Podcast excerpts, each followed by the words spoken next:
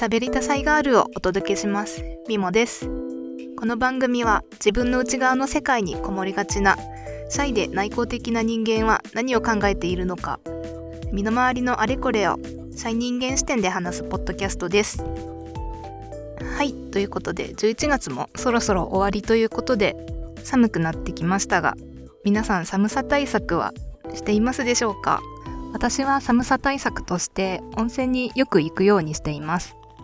ただ温泉って女友達とかちょっとなんか恥ずかしくて誘えないんですよね。いつもは私のマイベストパートナーのジャスティスさん、うん十代男性とよく一緒に行くんですけど、結局男女別になってしまうので実質ソロ活みたいになっています。まあそんなこんなで今回は山口県内の私のお気に入りまたは行ってよかった温泉サウナ施設を4つ紹介したいと思います。えーまずは海が綺麗で眺めが最高編2つを紹介したいと思います。えーまず1つ目は山口市の愛尾っていうところにある愛尾荘っていう温泉施設です。山口市の結構海の方にあるので、すごい田舎のところにあるんですけど、その分あんまり人が混んでなくて落ち着く感じのところです。ただ男風呂は多い時もあるらしいですね。それでここは結構海辺の高台にあるので、もう眺めがめちゃくちゃいいですね。中のお風呂も大きい窓から瀬戸内海が一望できるので、もうめちゃくちゃ景色がいいです。露天風呂に出ると海からの風も吹いてきて、めちゃくちゃ気持ちいいんですよね。あとここの推しポイントとしては、サウナの中に大きめの窓があって、サウナで温まりながら外の景色を見ることができます。ちょうどこの前、ここの愛予想行ってきたんですけど、青い海はもちろんなんですけど、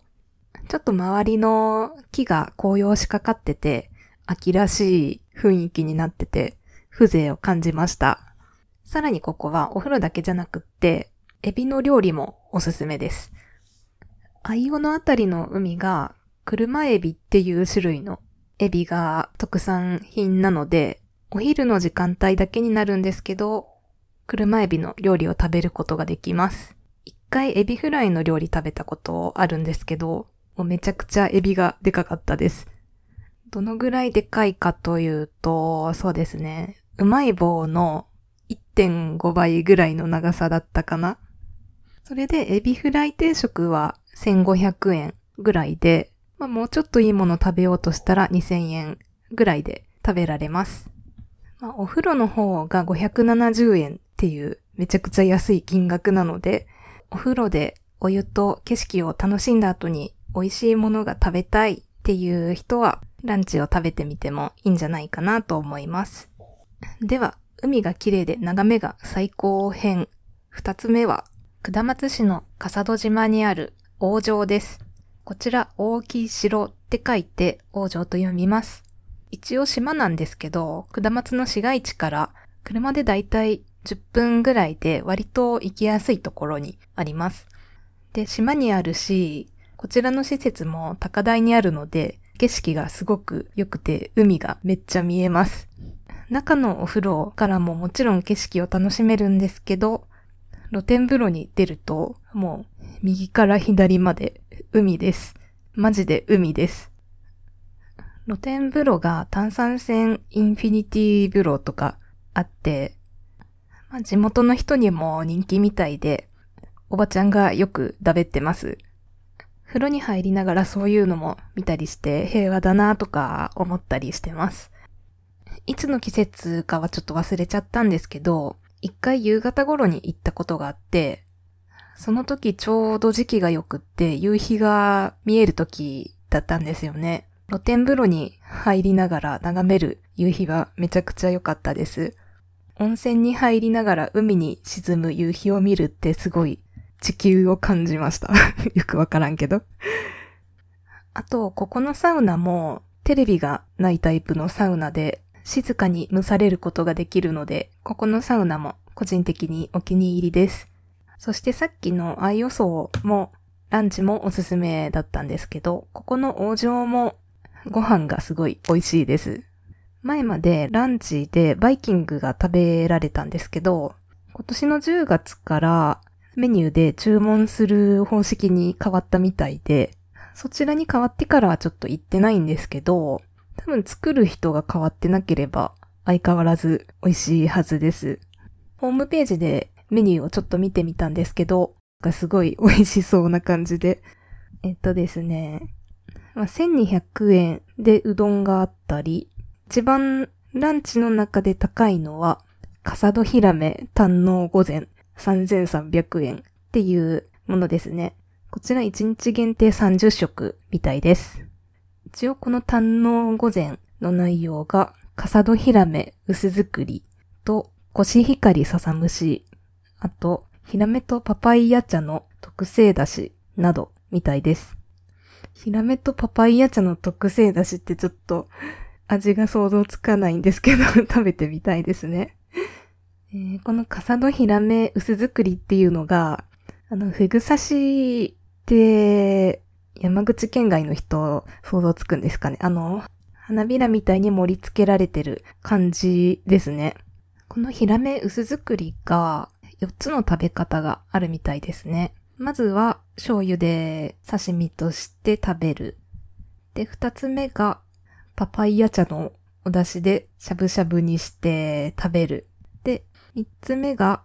特製漬けだれにヒラメをくぐらせて、周南市産のコシヒカリに乗せて食べる。4つ目の食べ方は、茶漬けにして食べるっていう食べ方があるみたいです。まあ、めっちゃ食べてみたいですね、これ。今度食べに行けたら、ツイッターとかにまた感想をあげたいと思います。こちらの王城なんですけど、近くに海水浴場とかキャンプ場があって、すごいいい遊び場です。この笠戸島に子供の頃よく釣りにも来てたので、馴染み深い場所です。家族連れとかレジャーを楽しみたい人におすすめしたいところですね。では、海が綺麗で眺めが最高編2つをご紹介しましたが、続きまして、趣のある温泉、サウナ編に入りたいと思います。では、趣のある温泉をご紹介します。えー、一つ目が、天竺の森、慶月という旅館です。こちらがですね、秋吉台の修法堂とかカルスト大地がある、峰市にある旅館です。で、この慶月があるのが、湯の口温泉っていうところになるらしいんですけど、私も初めて知ったんですけど、どうやら1400年歴史があるらしいです。1400年なのってなんか、奈良時代から湯の口温泉は歴史があるらしいですね。ということで、こちらの慶月、なかなかお高い旅館になっております。去年ぐらいに改装工事されてて、前どんな感じだったかちょっとわからないんですけど、もう受付のところからいいところ感が漂っています。ちょっと中の方に中庭があるんですけど、そこに竹とか生えてて、竹が生えてる旅館って高級っていう感じがしますね、なんとなく。で、お風呂は内湯と露天風呂があって、あとサウナがあります。で、ここはサウナが有名なところです。っていうのも山口県内でどうやら初めてロウリュができるサウナストーブを導入したところみたいで、サウナーじゃない方のために一応補足なんですけど、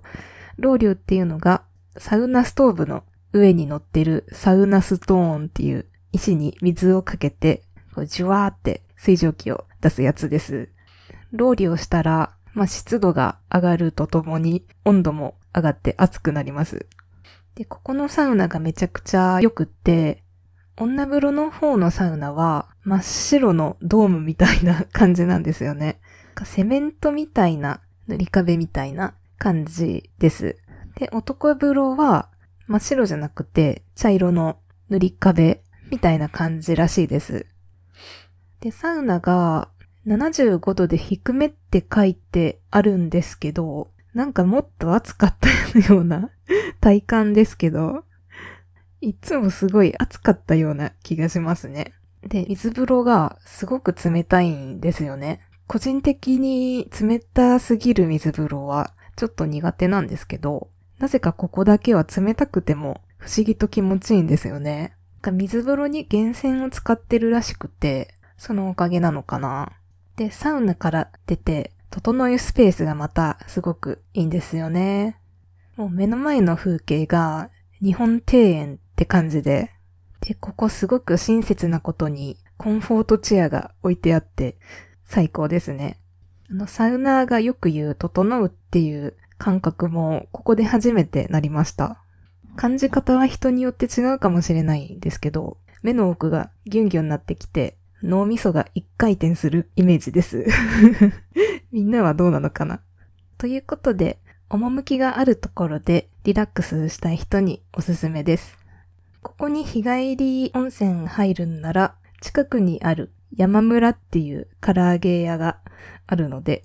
そこで夕飯を食べて帰るのが最高なコースです。はい、それでは、趣のあるサウナを最後にご紹介したいと思います。では、私のおすすめの趣のあるサウナ、高架社っていうところです。漢字は、紅の花の校舎の社で高架社って読みます。こちらが山口市の宮野っていうところにあります。なんかもっと激し寄りの山の中かと思ってたんですけど、意外と大きい道路から近くて、車だったらまあ割と行きやすいかなって思いました。で、こちらが1年前か2年前ぐらいにリニューアルされたゲストハウスで、建物がレトロですごいおしゃれです。今年の夏ぐらいに行ったんですけど、おしゃれなサウナがいっぱいいて 人気で30分ぐらい待ちました。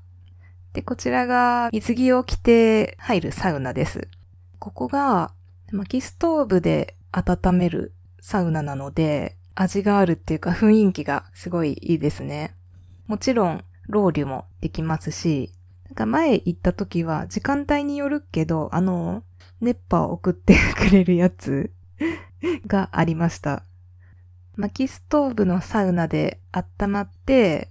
一個外に出ると、木の塀に囲まれた水風呂と休憩するゾーンがあって、そこはまあ、くつろぐ用の椅子と寝転がれるところもあって、すごいいいなって思いました。サウナ入って水風呂入った後って、もうこのまま横になりたいって いつも思ってるので 寝転がれるのすごいいいなって思います。休憩ゾーンで休むのもいいんですけど、木の塀からさらに外に出れまして、なんと隣の川に出れるんですよ。天気とか季節によると思うんですけど、川に入ることもできて、すごい楽しいです。川に出ると、もう男女関係なくなっちゃうので、まあ、カップルとか夫婦とか家族とか、まあ、みんなで整うこともできますね。ただ、裸足だと結構足の裏がゴツゴツしちゃうので、マリンシューズかなんかサンダル的なものがあった方がいいかもしれません。ということで、さっきの軽月とはまた違ったリフレッシュ感があって、ちょっとレジャー感がある施設です。夏とかに行ったら子供連れとか絶対楽しめると思うので、まあそういうちょっとアウトドアっぽい雰囲気もお好きな人はぜひ行ってみてください。ということで、私のお気に入り、または行ってよかった温泉サウナ施設を4つご紹介しました。概要欄にリンク貼っておきますので、よかったら雰囲気とかの参考になればと思います。あと自分が利用したことがないので、今回内容に入れなかったんですけど、今日紹介した4つの施設、全部宿泊もできるので、よかったら県外の方ご利用されてみてはいかがでしょうか。はい。ということで、今週のエピソードを聞いていただいてありがとうございました。喋りたシャイガールでは、リスナーのシャイガール、シャイボーイの皆様からのお便りや感想をお待ちしております。概要欄のお問い合わせフォームよりドヒュンとお送りください。それではまた次回お会いしましょう。さよなら